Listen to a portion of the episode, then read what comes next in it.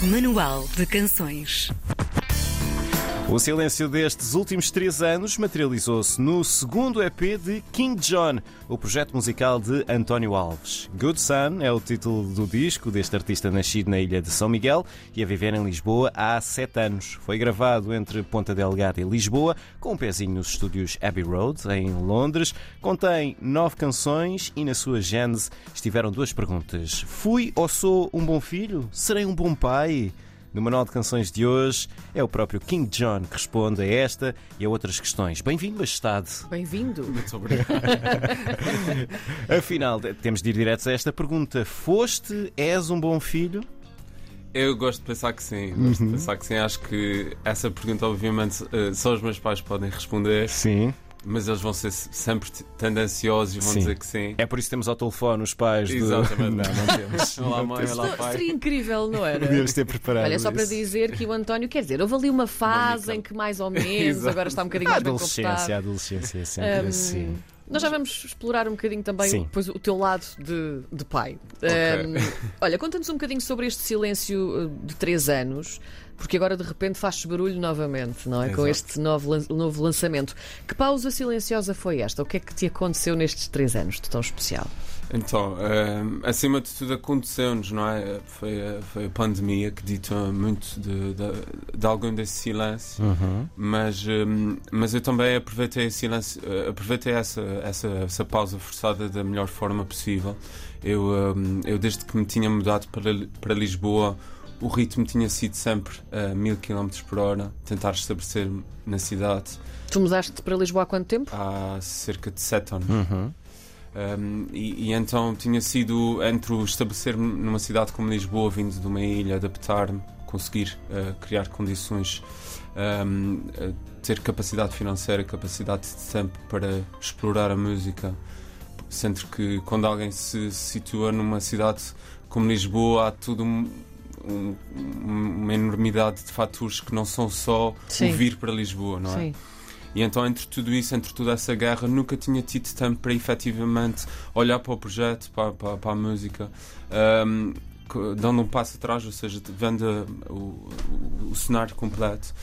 E, e pela primeira vez com a pausa forçada do Covid consegui fazê-lo e aí apercebi efetivamente onde é que eu estava, onde é que o a ervilhinha que eu representava neste bolo tudo Hum. e eu próprio, eh, António Alves, enquanto eh, artista, músico, vá, eh, Uhum. onde me situava e, e precisava de muita, muita evolução, muita aprendizagem, muito voltar às bases e, e aproveitei estes três anos. Estes três anos foram sobretudo isso. Para criar. O tempo é tudo. Criar, Para sim, O tempo pensar. é valioso para É isso. não muito valioso. Sim. foi Hum. muito valioso. Ahm, a questão de onde tu partes, ou as questões de onde tu partes para, para fazer este disco, eh, foi, fui ou sou um bom filho, serei um bom pai, ahm, é uma daquelas questões que nos faz dar eh, voltas à cabeça, existenci- existencialismo ali ahm, puro e duro. O, o que é que te faz, ou o que é que te levou a questionar uma coisa destas?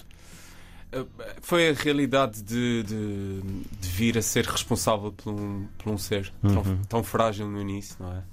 E, um, e acho que isso é inevitável, sendo que, que tu te paras pela primeira vez com a realidade do que os teus pais passaram. Não é? Ou seja, aquela ansiedade, aquele, toda, toda aquela projeção do teu futuro e das garantias que podes dar aos teus filhos. Hum. Os meus pais foram pais.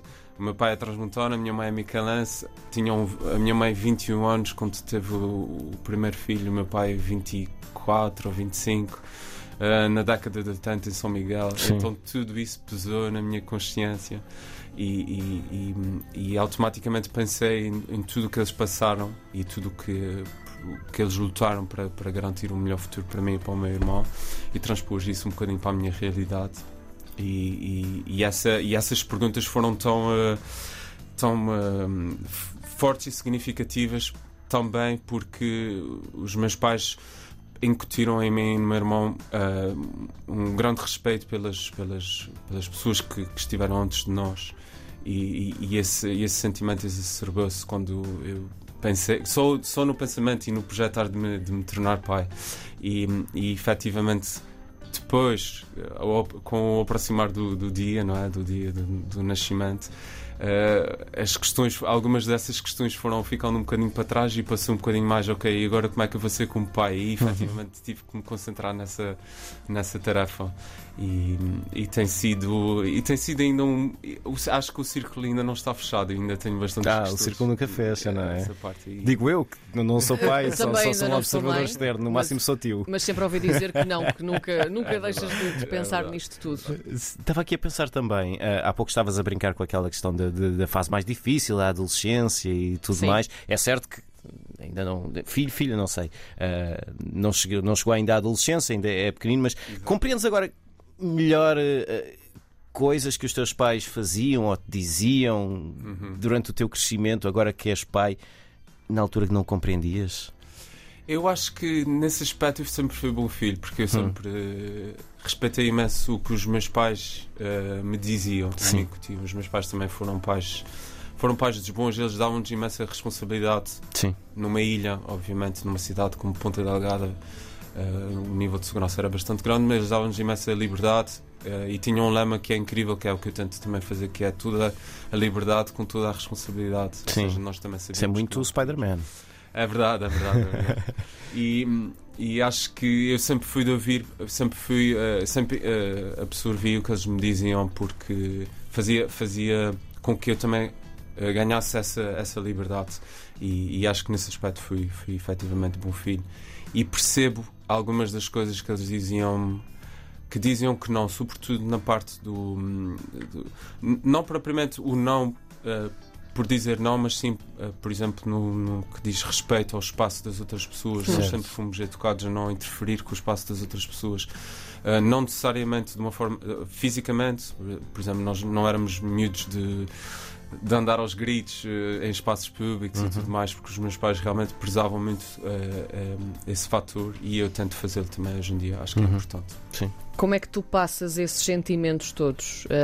não só a questão de seres um bom filho e agora seres um bom pai, como é que tu passas isso para a música? Uhum. Porque aqui passamos para um outro tipo de pensamento. Exato. É uma coisa mais palpável, é audível. Como é que tu passas isso para as pessoas que te vão uhum. ouvir e que vão ouvir este disco? Uh, os sentimentos são tão, como eu estava a dizer há pouco, os sentimentos e a, e a, e a forma como os tenho vivido são tão fortes que é impossível fugir disso, não é? Eu, ao longo de, desta aventura de me tornar artista, sempre tentei ser, por necessidade, também o mais pragmático possível. Uhum. E, e, a escrita, a minha escrita vem muito daí, vem do que está à minha volta, das, das coisas que me vão acontecendo a mim, às pessoas que estão à minha volta. E essa passagem foi muito orgânica, foi, foi, foi, muito fácil escrever sobre isso porque os sentimentos estavam à flor da pele. E eu tentei respeitar isto ao máximo porque acho que também era, um, era uma fase da minha vida tão importante e tão marcante que eu queria muito escrever sobre isto, mas que também queria respeitar os sentimentos ao máximo. Ou seja, não queria nem uh, popularizar demasiado a escrita, tornando talvez as, as, letras mais fáceis de serem interpretadas pelas pessoas, uhum. mas também não queria. Uh, ser demasiado. Uh, if, um, demasiado verdadeiro, ou seja, tão verdadeiro que, que, que, as pessoas não conseguissem se relacionar com isso. Fosse só sobre Exatamente. ti e, e não chegasse aos outros. Exatamente, ou Sim. seja, deixar sempre a porta aberta que as pessoas Sim. pudessem perceber a, a mensagem e interpretá-la interpretá da sua forma. E até para o futuro, provavelmente, quando, já, quando passarem pela mesma experiência que eu, hum. conseguirem passar pela, pelas letras e, e tirarem um bocadinho para si. Uh, acho que tornar, impermeabilizar demasiado uma, a escrita de uma música, ou seja, que, fosse, que seja só sobre o artista, também é roubar um bocadinho ao ouvinte a possibilidade de entrar na, na história de, uhum. de quem está. E que outras temáticas é que tu abordas aqui neste disco? Não, não te fixaste só não, não, um, somente na, na paternidade, não é? E nessa viagem nova? Há mais? Há mais, sim, sim, porque a, a minha vida não começa e acaba nesse claro. momento. Obviamente Exato. é um momento muito marcante, mas há, mas há uma quantidade de coisas que continuam a acontecer à minha volta. Sim. Muitas delas têm a ver também com a minha vinda para, para Lisboa e o facto de ainda estar uh, não é, uh, a colocar Uh, lume, uh, lenha, no, lenha na, na, na fogueira. fogueira. Isso, é, um, isso é, um, é, um, é constante, obviamente. Sim. Uh, mas também muito do que já tinha falado anteriormente, que é um assunto que infelizmente continua a estar sempre na, na moda pelos piores motivos, a nossa relação com o planeta, com as pessoas que estão à nossa volta. Uhum. Uh, é, é, algo com o qual isso é uma das, uma das, uma das características que os meus pais sempre me disseram que, que eu tinha e as pessoas mais próximas também. Eu tenho muita dificuldade em perceber o mal uh, e a natureza uh, maldosa dos seres humanos, por exemplo, é, algo que me deixa genuinamente desconcertado e com o qual ainda não aprendi a relacionar-me. Infelizmente, não é? Nós estamos presidentes de países que, que mandam no muito, por assim dizer, e que continuam a ter uma influência gigante sobre as nossas vidas, guerras a acontecer, acontecimentos uh, que nos entram, infelizmente, de todo lado, pelos olhos e pelos ouvidos.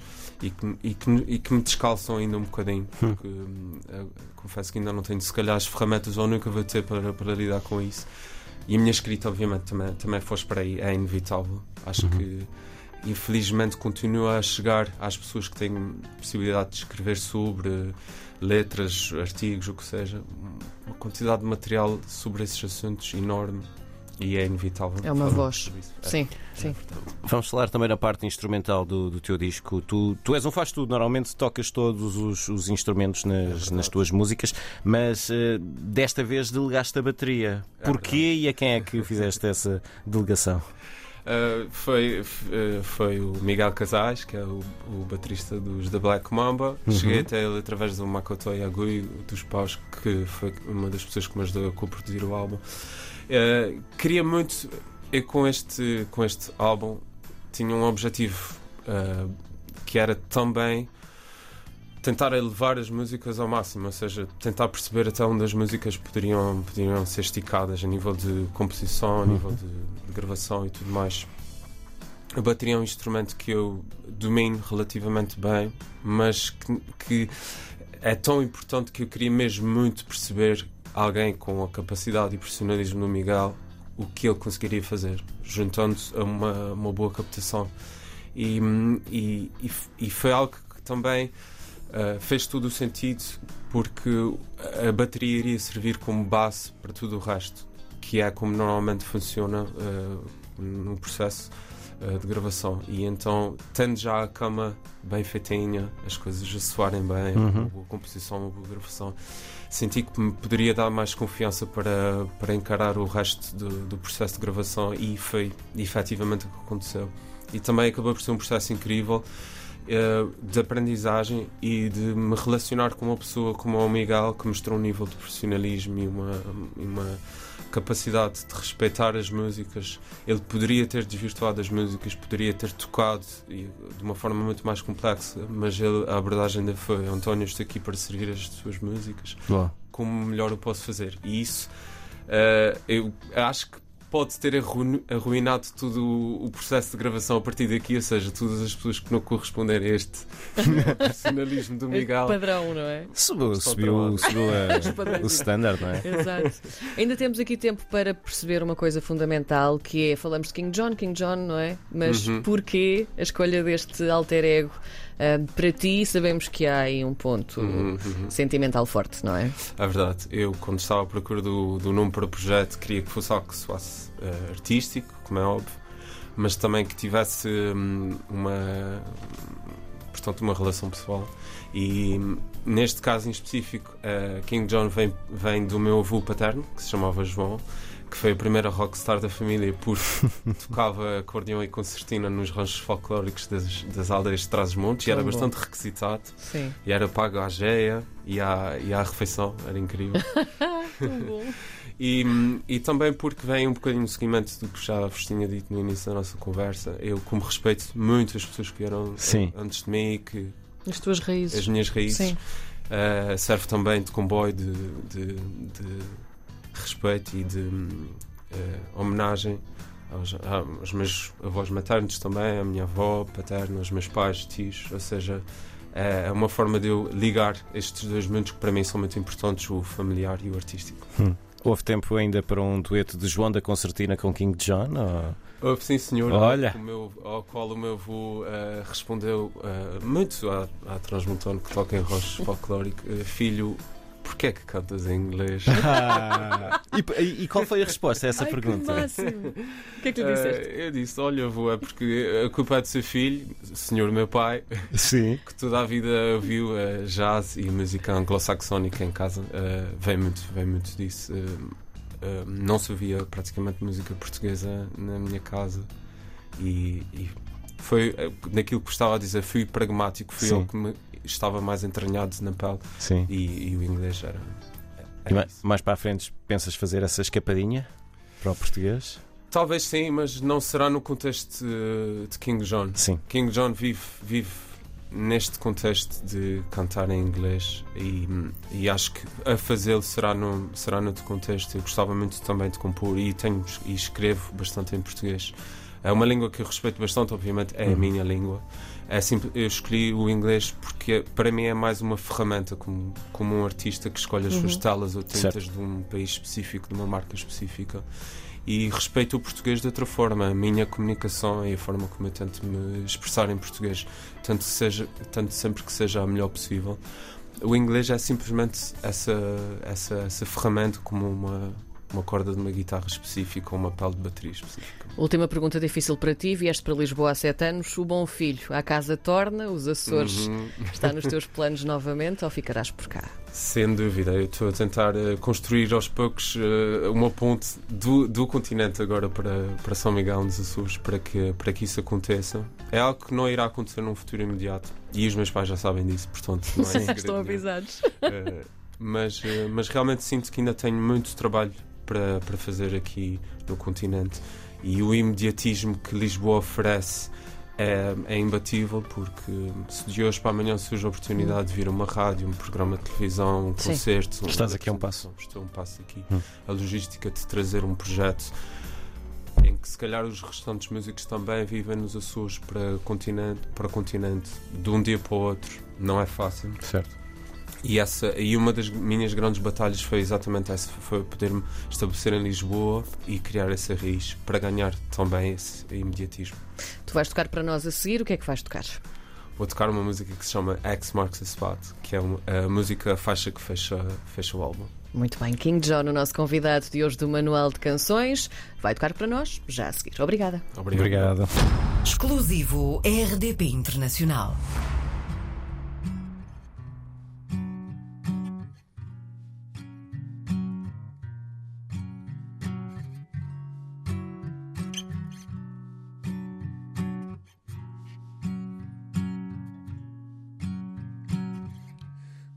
Wizards of words came to help me on that cloudy afternoon. That living room was a crime scene. Patty was holding my hand.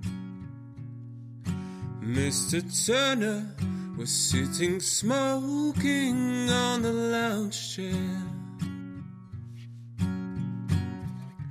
I felt empowered by the presence. Ideas came swiftly, handling my pen like a sword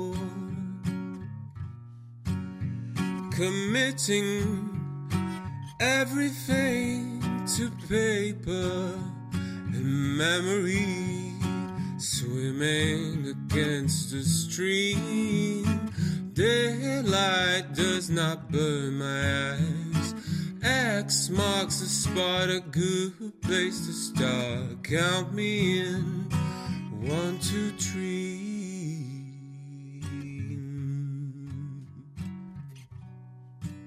Mm-hmm.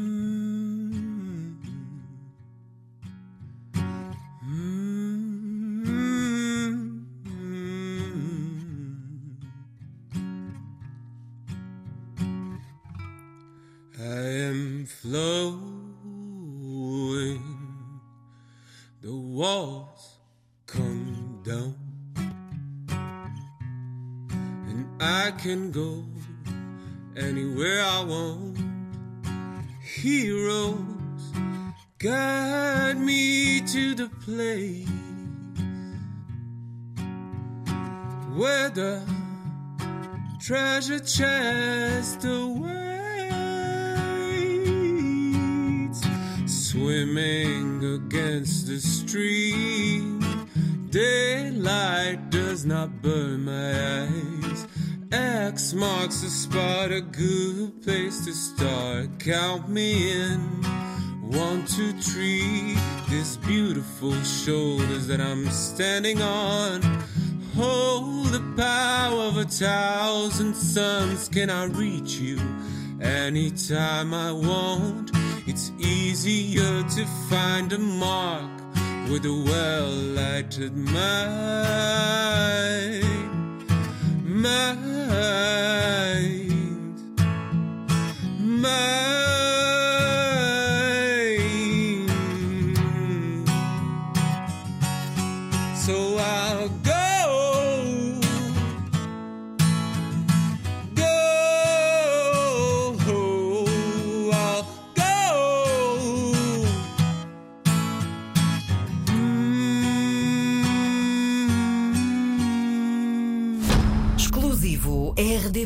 Internacional.